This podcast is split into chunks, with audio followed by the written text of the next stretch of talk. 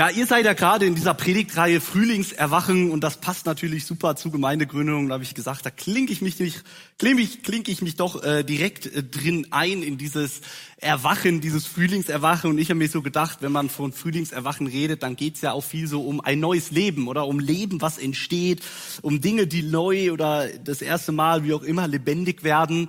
Und wenn wir vom biologischen Leben reden, dann äh, ist man auch ganz schnell darüber zu reden, ja, was für eine Genetik bringt eine Pflanze oder ein Mensch mit in sein Leben? Oder was für eine DNA, was bringt er mit, was ist, wo kommt er her, was ist ihm irgendwie angeboren, was ist ihm irgendwie vererbt, so, das, so geht uns das ja allen. Wir bringen ja irgendwie, wir bringen ja alle irgendwie was mit ins Leben und das, was wir, wir so mitbringen, das setzt uns, äh, gibt uns bestimmte Möglichkeiten, aber setzt unserem Leben auch äh, bestimmte Grenzen. Ja? Also wenn wir so an den Sport denken, ähm, dann ist es so, dass wir können alle trainieren und wir können alle Muskeln aufbauen an sämtlichen Stellen, aber äh, dann gibt es doch die äh, Person, die einfach genetisch dazu einfach besser veranlagt ist, so dieser Mr. Olympia oder Mrs. Olympia werden kann, so einfach aufgrund von dem, was er mitbringt, so und der Laie was versteht er unter Genetik? Ja, es ist irgendwie was, was man so mitbringt in seinem Leben und was unser Leben entscheidend mitbestimmt. Auch wenn man jetzt biologisch nicht nur darauf festgesetzt ist oder so,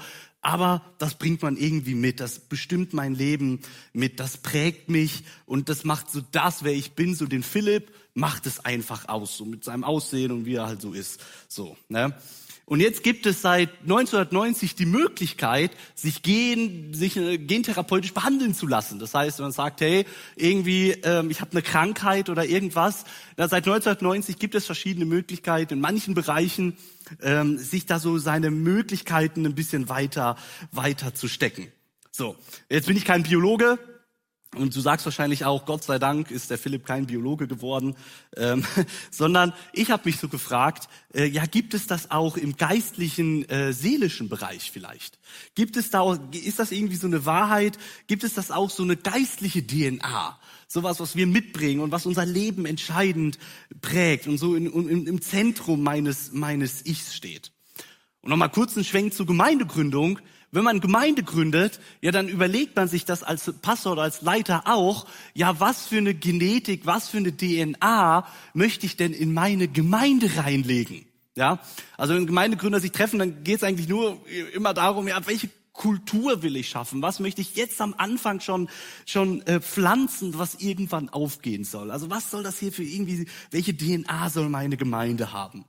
Und das haben wir auch gemacht so im letzten Jahr haben wir uns hingesetzt und so ein Visionsprozess nennt man das dann gestartet und haben uns überlegt, was soll im Zentrum unserer Gemeinde sein. So und äh, dann sind wir so auf diese vier Dinge gekommen.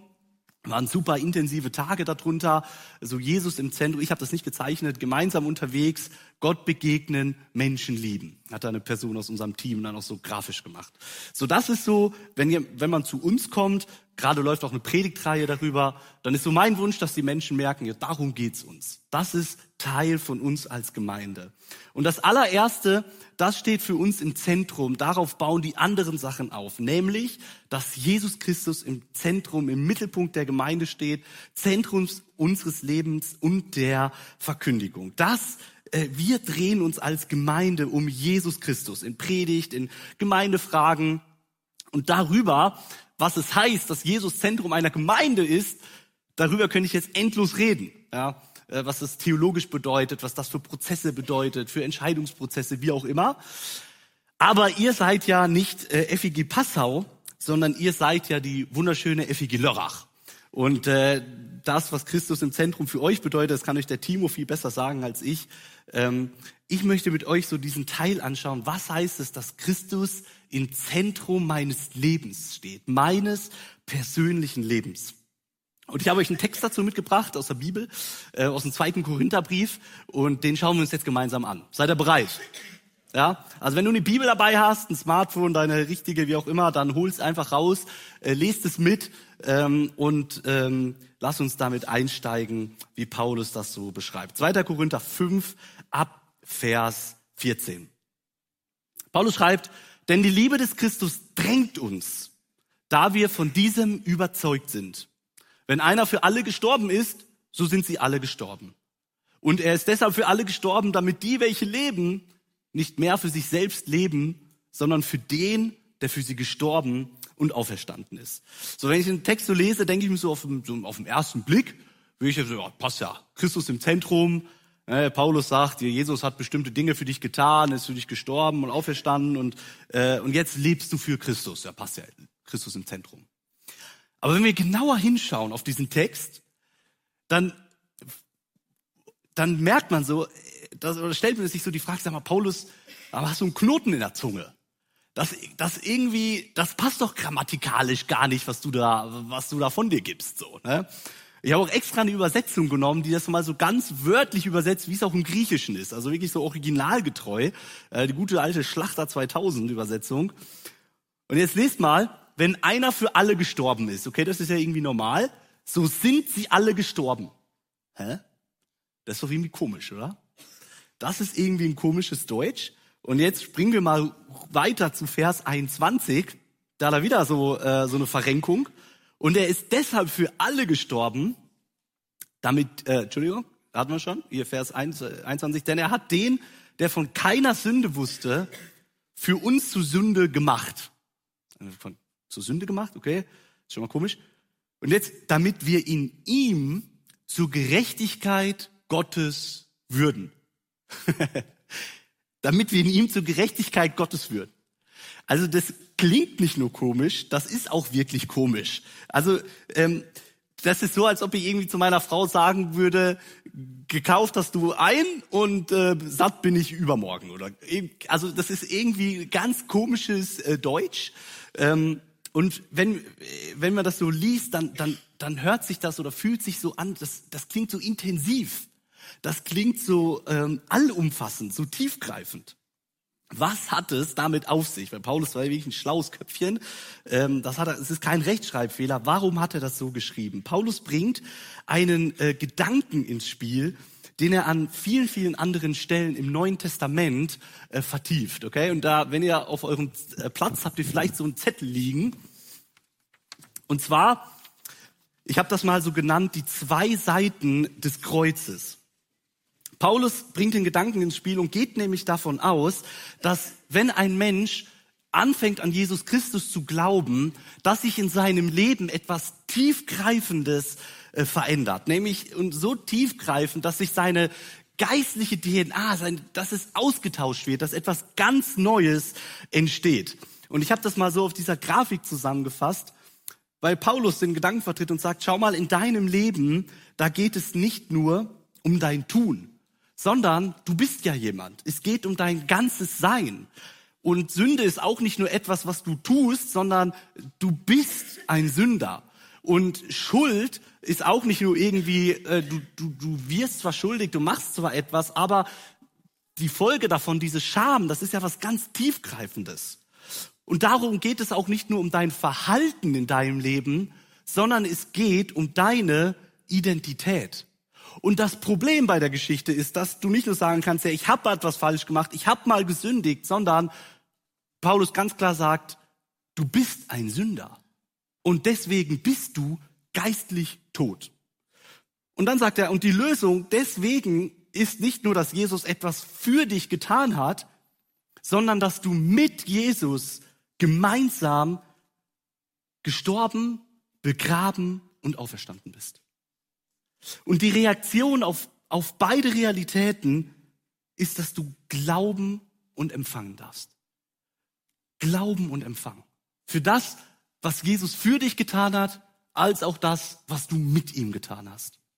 Paulus stellt das als eine geistliche Realität dar, und er vertieft das an ganz vielen Stellen im Neuen Testament, der ganze Römer 6, das Kapitel, in Epheser 2, im Kolosserbrief, im Galater 2, überall schreibt er von dieser Realität. Wenn ich sage so, ey, das ist irgendwie eine äh, krass, wie macht denn der das? Ich gebe dir mal eine kleine Kostprobe, hör einfach mal zu.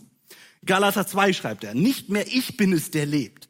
Nein, Christus lebt in mir. Oder im kolossalen Kolosserbrief, ihr wurde zusammen mit ihm begraben als ihr getauft wurdet. Und weil ihr mit ihm verbunden seid, seid ihr dann auch zusammen mit ihm auferweckt worden. Denn ihr habt ja auf die Macht Gottes vertraut, der Christus von den Toten auferweckt hat. Ja, Gott hat euch zusammen mit Christus lebendig gemacht. Ihr wart nämlich tot, tot aufgrund eurer Verfehlungen wegen eures unbeschnittenen sündigen Wesens. Doch Gott hat all unsere Verfehlungen vergeben. Oder Römer 6. Was wir verstehen müssen, ist dies. Der Mensch, der wir waren, als wir noch ohne Christus lebten, ist mit ihm gekreuzigt worden, damit unser sündiges Wesen unwirksam gemacht wird und wir nicht länger der Sünde dienen. Denn wer gestorben ist, ist vom Herrschaftsanspruch der Sünde befreit. Und da wir mit Christus gestorben sind, vertrauen wir darauf, dass wir auch mit ihm leben werden. Boom. er stellt das dar, ist eine geistliche Realität. Du warst tot und jetzt bist du lebendig. Du warst in der Sünde und jetzt lebst du in Gottes Vergebung. Du warst etwas und jetzt bist du etwas Neues. Und jetzt gehen wir weiter in unserem Text und lesen mal, was Paulus aus, aus dieser geistlichen Realität für eine Schlussfolgerung zieht. Jetzt schreibt er, so kennen wir denn von nun an niemanden mehr nach dem Fleisch. Wenn wir aber auch Christus nach dem Fleisch gekannt haben, so kennen wir ihn doch nicht mehr so. Also in dem Fleisch, das ist auch wieder so äh, ganz wörtliche Übersetzung, so einer von Paulus Lieblingsausdrücken. Und was er damit meint, ist nicht unseren Körper, unseren, unseren physischen Körper, sondern er spricht so von dem alten von dem Fleisch, so von dem alten stinkenden Menschen, von, von, von, von dem natürlichen Menschen, der, der ohne Jesus lebt, von, von dem vergänglichen Menschen, der einmal sterben wird, von, von dem redet er so. Der sagt, ähm, schaut mal früher, selbst in der Gemeinde, da haben wir uns so angeschaut. So haben wir gesehen, ja, der alte, stinkende Mensch, wie er einmal war. Ähm, und jetzt, jetzt sehen wir aber etwas ganz Neues, was Jesus im Leben von jedem Einzelnen tut. Und er geht so weit, er geht sogar so weit und sagt, ich habe sogar Jesus mal so angeschaut, weil ich in Jesus jemanden gesehen habe, ähm, so, den ich da rein projiziert habe. Mein altes, mein normales menschliches Denken hatte gewisse Erwartungen an Jesus, wie der Messias, wie der Christus sein müsste. Aber jetzt habe ich verstanden, da ist etwas ganz Neues passiert. Und jetzt kommt Paulus auf diesen Vers 17. Und Vers 17 ist einfach so ein genialer Vers im Neuen Testament. Ich finde es mit einer der schönsten Zusammenfassungen des Evangeliums, die Paulus bringt. Und er schreibt, darum, lass uns mal zusammen lesen, ist jemand in Christus, so ist er eine neue Schöpfung. Das Alte ist vergangen, siehe, ist es alles neu geworden. Im Griechischen steht es noch kürzer, da steht nur jemand in Christus, neue Schöpfung. Ganz einfach, jemand in Christus, neue Schöpfung. Leute, so einfach ist es. Wenn jemand in Christus Jesus ist, so ist er eine neue Schöpfung. Es ist eine geistliche Wahrheit, dass du mit ihm gestorben, begraben und auferstanden bist. Und das Bild dafür ist die Taufe. Wenn ein Mensch sich taufen lässt, dann bekennt er damit, ich gehe unter in diesem Wasser, ich sterbe, das Wasser schließt sich über mir, ich bin begraben und dann stehe ich auf zu neuem Leben. Das Bild bringt Paulus damit in Verbindung. Das heißt, es gibt einen wirklichen Austausch. Ja, ich war tot und jetzt lebe ich in Christus oder Christus durch mich. Und wenn man das so liest, dann fühlt man Paulus so ab, er versucht jede sprachliche Verrenkung, jedes sprachliche Mittel zu nutzen, damit wir irgendwie kapieren, dass es ein völlig umfassendes neues Leben ist in diesem Jesus. So, so, so liest man das so. So strengt er sich an. Und Christen reden in diesem Zusammenhang von ihrer Identität in Christus. Vielleicht hast du das schon mal gehört. Du gehört hast, dass Christen reden von ihrer Identität in Christus, dann meinen sie genau diese Wahrheit. Und ich finde das so genial dass Paulus schreibt, ist jemand in Christus. Er sagt, egal wo du herkommst, egal wie alt du bist, egal was für Päckchen du mit dir rumträgst, egal wie zerbrochen du bist, egal wie beschäftigt du bist, egal was du für ein schlimmes Leben hinter dir hast oder denkst vor dir liegt, ist jemand in Christus. Ist jemand in Christus. Für jeden hier gilt diese Aufforderung oder diese Realität. Dann bist du jemand Neues. Und was dich jetzt definiert, ist dann nicht mehr etwas Altes, sondern früher warst du weit weg und jetzt bist du nah dran. Früher warst du verflucht, jetzt bist du gesegnet, du hast in Dunkelheit gelebt, jetzt lebst du im Licht. Früher warst du verdammt, jetzt bist du frei. Früher warst du getrennt von Gott, jetzt bist du vereint. Früher warst du verlassen, jetzt bist du angenommen und adoptiert in eine neue Familie. Früher warst du ein Sklave der Sünde, jetzt bist du ein Sklave der Gerechtigkeit. Du warst verloren und jetzt bist du gefunden. Und die Liste, die ich euch hier abgedruckt habe, das ist noch nicht mal erschöpfend. Das ist nur ein kleiner Teil von dem, was Gott uns zuspricht in seinem Wort. Und seit ich 17 bin, habe ich diesen Zettel bei mir in der Bibel in Römer 6. Und manchmal gibt es Momente, wo ich mir das einfach vorbeten muss, wo ich mich neu daran erinnern muss. Und jetzt ist es so, dass wenn etwas Neues in unserem Leben entsteht, wenn etwas Neues geboren wird, dann verändert sich ja alles. Dann hat das wirklich konkrete praktische Auswirkungen auf unser Leben. Ich saß gestern mit Miri und Benny zusammen und sagt er, guckt der Benny mich an, so strahlend und verliebt, ähm, wie nur ein junger, frisch gebackener Vater gucken kann. Gell? Leicht dümmlich, sagen auch manche. Spaß. Ähm, man, man guckt da so und denkt, hey, ich konnte mir nicht vorstellen, wie das ohne Kind war. Ne? Es verändert sich etwas durch so, ein, durch so ein neues Leben. Und ich weiß das auch noch, als die Naomi geboren wurde, dass man die Welt ja tatsächlich anders wahrnimmt. Dann läuft man mit so einem Scanner durch die Welt. Oh, da ist ein Hund, kann er mein Kind beißen. Da ist eine Kante, mein Kind runterfallen. Da guckt jemand böse, komm da lieber weg. Also man läuft ja mit so einem Scanner durch die Welt und wirklich die Weltsicht verändert sich auf einmal durch so etwas Neues im Leben, ja.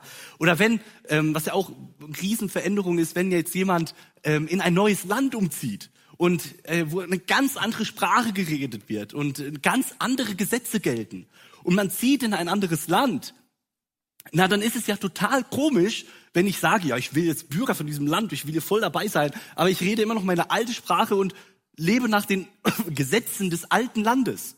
Das wäre ja total komisch. Irgendwann würde das kollidieren. Es würde einfach nicht mehr aufgehen. Es würde einfach nicht zusammenpassen. Und das ist das Bild, was Paulus ähm, sagt und sagt, hey, so ist es auch im Geistlichen. Wenn er schreibt, er hat, Jesus hat uns befreit von einem Herrschaftsanspruch. Sag ich, ey, du lebst jetzt in einem neuen Land, unter der neuen Herrschaft. Und du kannst nicht mehr einfach leben, als ob du nicht in Christus wärst. Es würde kollidieren, es würde nicht zusammenpassen. Und die Herausforderung, die wir haben,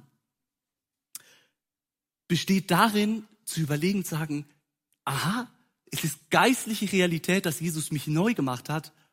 Und was bedeutet es jetzt mein Leben? Und das, was mich ausmacht, meine Identität von dieser geistlichen Realität her prägen zu lassen. Weil ich bin ja immer noch Vater. Ich bin ja immer noch Ehemann. Ich bin ja immer noch Mann oder Frau. Ich bin ja immer noch Student, Schüler, Arbeitnehmer. Ich bin ja immer noch Arzt, Fliesenleger, Ingenieur. Ich, ich bin das ja immer noch. Das ist ja Teil von mir. Und das sind ja auch alles neutrale Dinge, die auch irgendwie völlig normal sind. Aber jetzt gibt's ja auch irgendwie so negative Dinge. So Ich bin Sätze, die wir über uns aussprechen oder die andere Menschen über uns aussprechen, die irgendwie nicht so schön sind. Zum Beispiel, ich mache nicht nur manchmal Fehler als Vater, sondern ich bin ein schlechter Vater. Oder als Ehemann verhalte ich mich nicht nur ab und zu unangemessen meiner Perle gegenüber, sondern ich bin ein Versager. Oder ich bin zwar ein Mann, aber verglichen mit, mit ihm oder ihr, also bin ich ja eigentlich nur ein Spargel. Und ich sehe nicht nur morgens, nachts im, um drei Uhr im Bett komisch aus, sondern ich bin hässlich. Das ist einfach Teil von mir. Ich bin einfach so. Und all diese Dinge, was wir über uns denken und sagen und was uns prägt, wird, ist abhängig von, von zum Beispiel von Leistungsdruck, unter dem wir stehen. Dass ich erst jemanden bin, wenn ich bestimmte gute Noten schreibe. Erst dann fühle ich mich wertvoll. Erst dann bin ich jemand. Oder von dem, was andere Menschen über mich ausgesprochen haben. Oder ich fühle mich erst wertvoll und, und wichtig, wenn ich ein bestimmtes Monatseinkommen habe. Oder ähm, wie viele Dates ich habe und wie ich da ankomme, wie attraktiv ich bin für äh, Menschen anderes Geschlechts. Davon mache ich dann abhängig, ob ich schön bin. Oder von meinem Sport, von meinem Erfolg im Sport oder von meinem Körper. Und die Frage ist doch, wenn Paulus sagt, es ist alles neu geworden. Jemand in Christus, der ist eine neue Creation, eine neue Schöpfung. Hat das dann nicht auch Einfluss auf all diese Dinge? Hat das dann nicht Einfluss, Einfluss auf unser Selbstbild? auf das, wie ich über mich selbst denke, wie ich fühle? Ist das nicht normal, dass das dann auch davon betroffen ist? Ich möchte zwei Bilder mitgeben. Und das eine, wie wir diese, diese Dinge von Christus her prägen lassen können. Und das eine ist das Bild von, von einer Wegscheidung am Kreuz. Weil oft ist es ja so, dass Dinge in unserem Leben passieren. Es bestimmte Ereignisse. Irgendwas passiert in unserem Leben. Und daraufhin entwickeln sich bestimmte Gefühle und am Schluss spreche ich irgendwelche Dinge über mich aus. Also ganz einfaches Beispiel, kennt vielleicht jeder, du musst ein Referat halten vor der Klasse und du machst das und auf einmal fangen Menschen an zu lachen. Und du schämst dich, du kommst dir schlecht vor und denkst, du hast furchtbar was falsch gemacht. Ähm, und was in dir entsteht, ist so ein Gefühl der Angst. Und dieses Gefühl verfestigt sich und Jetzt ist es auf einmal so, dass jedes Mal, wenn ich so ein beklopptes Referat von meiner Klasse halten soll, habe ich Angst. Es ist einfach da. Ich habe einfach Angst. Und am Schluss sagst du nicht nur, ja, ich hatte da mal Angst, sondern ich bin ein schlechter Redner. Ich, ich, das ist einfach nicht mein Ding. Ich bin einfach so. Und so verfestigen sich Ereignisse und Gefühle manchmal so ziemlich stark in unserem Leben. Und wenn ich aus meinem Leben erzähle, aus meiner Lebenssituation, ich habe eben gesagt, dieses ich bin ein, ein schlechter Vater oder ein, eine schlechte Mutter. Ja, das ist ja so meine Lebenssituation. Der Matteo wird jetzt drei, die Naomi ist vier. Wir haben so die ähm, versuchen gerade so rauszukommen aus dieser anstrengenden Kleinstkindphase. Und dann reflektiert man manchmal so sein Leben. Ähm, und vielleicht geht's dir auch so, dass du manchmal mit deinen Kindern völlig überfordert bist. Du kommst in eine Situation, ähm, und du fühlst dich völlig über, ist ja manchmal so, Kinder, die können einen ja echt an Rand der Verzweiflung führen. Und du findest dich wieder in so einer Situation, wo du völlig wutgeladen bist, ein Ereignis in deinem Leben. Und was du tust, aus völliger Überforderung, wirst du zum Beispiel grob zu deinem Kind. Auf einmal ist, wird das Wickeln halt ziemlich hart. Oder unangenehm für das Kind. Oder du, du, du schimpfst es, du, du schreist es an.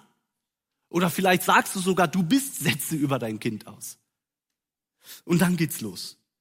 Weggabelung. Situation vorbei. Und es beruhigt sich langsam und dann fängt die Selbstermaterung an. Hey Mann, was hast du da gerade gemacht? Hey, warst du wirklich gerade zu deinem Kind so schlecht? Hast du dir nicht mal, bevor du Kinder bekommen hast, so viele Sachen vorgenommen, was für ein Vater du sein willst? Oder nicht sein willst, so ganz anders als dein Vater, du hast doch so tolle Vorhaben gehabt. Und dann findest du dich wieder in so einer Situation, die Selbstermaterung fängt an, die Selbstvorwürfe kommen. Und ähm, in dir gebiert sich dieser Gedanke, weißt du, Philipp, nee, also du bist nicht nur in manchen Situationen schlecht, sondern ey, du, du machst so vieles falsch. Und dann ist es ja so typisch, dass man, wenn man in so Situation ist, auf einmal ganz viele Beweise sich dafür ansammeln, dass seine Wahrnehmung die richtige ist. Und am Schluss landest du da und sagst du, ich habe nicht nur was falsch gemacht, sondern ich bin wirklich ein schlechter Vater. Und das, was ich mir mal vorgenommen habe, das war echt utopisch. Das hat alles nicht funktioniert. Und so kann es immer, immer weitergehen. Und die schlechten Gedanken, sie wiederholen sich und sie kreisen in deinem Kopf. Und zurück bleibt so ein Häufchen Elend vom Vatersein. Dabei ginge es vielleicht auch ganz anders. Wenn ich jetzt Paulus lese und verstehe und sagt, alles ist neu geworden und dass das Kreuz und die Auferstehung von Jesus einen Unterschied macht in meinem Leben, kann diese Situation nicht auch anders verlaufen? Angenommen, die Situation ist dieselbe. Mein Kind bringt mich zu Weißglut und ich handle falsch, weil ich mich nicht unter Kontrolle habe. Und ich schreie es an. Und jetzt begegne ich diesen Jesus am Kreuz. Macht das einen Unterschied in meinem Leben? Kann die Situation dann nicht auch so laufen, dass ich sage, Jesus, du bist doch am Kreuz genau dafür gestorben. Du bist doch am Kreuz genau dafür gestorben, dass ich manchmal echt ein miserabler Vater bin. Und Jesus, ich bekenne das vor dir.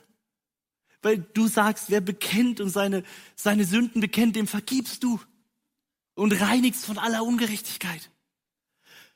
Und Jesus, jetzt glaube ich das, dass du mir vergibst und jetzt glaube ich sogar, dass du deinen Heiligen Geist geschickt hast, der, dem du versprochen hast, der mein Leben immer mehr verändert und der mich neu machen wird. Und ich glaube daran, dass das das letzte Mal ist, dass das so gewesen ist und dass du mir hilfst, anders zu reagieren in derselben Situation. Und dann gehe ich noch einen Schritt weiter und ich glaube an Gottes Wort, dass da, wo wir Menschen unser Leben teilen, wir geheilt werden, wo wir Buße tun.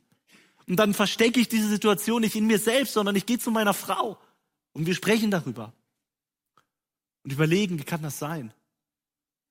Und nicht nur das, sondern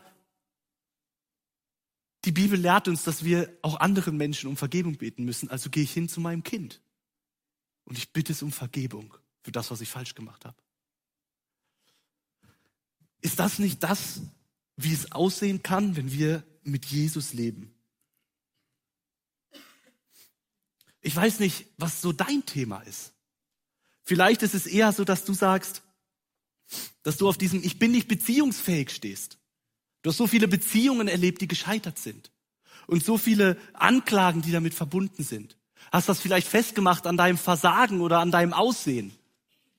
Und auf einmal sagst du nicht mehr, ich bin, ich bin vielleicht für manche unattraktiv, weil die halt einfach anders sind, sondern ich bin einfach unattraktiv. Mich will niemand. Ich bin einfach so. Was könnte es da aussehen? Könnte der Weg zum Kreuz sich vielleicht so aussehen, dass du sagen kannst, Jesus ist für mich gestorben, weil er mich liebt, wie ich bin? Weil er mich annimmt, wie ich bin, weil ich in seinen Augen wunderschön bin, geschaffen bin. Er hat mich so gedacht im Leib meiner Mutter. Und mein Wert kommt nicht daher, was andere über mich denken oder wie, wie, wie viele Dates ich habe oder was, sondern was Jesus über mich denkt. Und wenn er sagt, ich bin seine Prinzessin, ich bin sein Königskind, dann ist das mein Wert. Dann ist das das, was mich wertvoll macht. Oder vielleicht ist dein Ding auch, dass du sagst, ich, ich bin immer so traurig. Oder ich bin immer voller schlechter Gedanken. Ich kann gar nicht. Ich denke immer nur schlecht. Ich fühle so eine tiefe Traurigkeit in mir. Gibt es da nicht auch so einen Weg am Kreuz vorbei? Dieser Jesus, der da hing, voller Verständnis, der mitfühlen kann mit jeder Traurigkeit, mit jedem schlimmen Erlebnis in deinem Leben, der alles selbst durchgemacht hat und der dir zuspricht, bei mir hast du Frieden.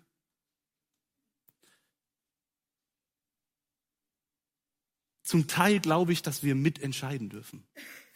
Und dass das Kreuz und das, was Jesus in unserem Leben getan hat, einen wirklichen Wendepunkt darstellt in unserem Leben. Und dass wir trainieren dürfen, auf welche Stimme wir gerade hören wollen und auf von welcher Wahrheit her wir uns prägen lassen wollen.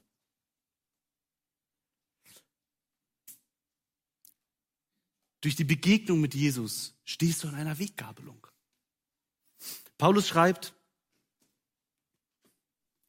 das alles aber kommt von Gott, der uns mit sich selbst versöhnt hat durch Jesus Christus und uns den Dienst der Versöhnung gegeben hat. Weil nämlich Gott in Christus war und die Welt mit sich selbst versöhnte, indem er ihnen ihre Sünden nicht anrechnete und das Wort der Versöhnung in uns legte.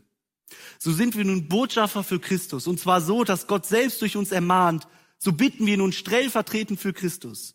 Lasst euch versöhnen mit Gott. Am Anfang dieses neuen Lebens mit Jesus, mit Gott, steht eine Versöhnung mit Gott. Und ich kann das nur so von ganzem Herzen weitergeben, was Paulus uns da zuruft. Lass dich versöhnen mit Gott. Wenn du heute hier bist und sagst, mit Gott versöhnt, das ist, das ist ein Fremdwort in meinem Leben. Ich weiß nicht, was das bedeutet, mit Gott versöhnt zu sein. Dann ruft Paulus dir zu, lass dich doch versöhnen. Es ist alles dafür passiert. Lass dich versöhnen und in deinem Leben einen Reset-Knopf drücken. Und vielleicht denkst du jetzt, warum zum Geier ist dieser Weg so schwer? Und warum, warum ist, kann es nicht so sein, wenn Paulus schreibt, so infinitiv, ihr seid neu, warum kann es nicht so sein, dass dann tatsächlich alles auf einmal neu ist? Einfach so boom. Warum muss ich dann trotzdem noch diesen schweren Weg gehen und mein Leben neu definieren, immer wieder neu von Christus her denken? Oder biologisch meine DNA immer wieder neu auslesen? Warum ist es dann so schwierig? Und ich möchte zum Schluss das zweite Bild mitgeben, was mir ähm, als, schon als Jugendlicher extrem geholfen hat. Paulus schreibt nämlich im Römerbrief, in Kapitel 12, ich habe euch vor Augen geführt, Geschwister, wie groß Gottes Erbarmen ist. Und die einzig angemessene Antwort darauf ist die, dass ihr euch mit eurem ganzen Leben Gott zur Verfügung stellt, also Christus im Zentrum, und euch ihm als ein lebendiges und heiliges Opfer darbringt, an dem er Freude hat. Und das ist der wahre Gottesdienst und dazu fordere ich euch auf. Stellt Christus im Zentrum deines Lebens. Aber jetzt, richtet euch nicht länger nach den Maßstäben dieser Welt, sondern lernt in einer neuen Weise zu denken. Paul schreibt, du bist zwar neu, du hast eine Identität in Christus und jetzt lernst du in einer neuen Weise zu denken, damit ihr verändert werdet und beurteilen könnt, ob etwas Gottes Wille ist. Ob es gut ist, ob Gott Freude daran hat und ob es vollkommen ist. Also Paulus sagt, beides stimmt zur gleichen Zeit. Du bist neu. Deine Identität ist jetzt in Christus. Du bist kein Sünder mehr, sondern du bist ein Heiliger. Und trotzdem müssen wir lernen, Christus gemäß oder von dieser Identität her zu denken und zu fühlen. Und das ist ein Prozess. Und dieser Prozess, da möchte ich jetzt zum Schluss ein Bild mitgeben, der, was mir einfach geholfen hat. Mach mal, wenn du magst, die Augen zu. Einfach, das hilft ja manchmal so der Vorstellungskraft. Und jetzt stell dir vor, äh, so einen, so einen Schweinchen. So ein rosa Schweinchen mit, mit Ringelschwanz. Und ähm, so ein kleines süßes Ferkel, so. Und das, das spielt so in seinem Schlamm. Das ist so bedeckt über mit Schlamm und das, das liebt es so richtig, sich zu rollen und zu spielen in diesem Schlamm. Das ist so richtig, so richtig das Leben von diesem, von diesem Schweinchen. Ähm, und äh, da fühlt es sich so richtig wohl. Und jetzt, jetzt ist es, jetzt begegnet dieses Schweinchen Jesus und aus diesem Schweinchen verwandelt sich jetzt ein, ein wunderschöner Adler. So ein Weißkopf-Seeadler.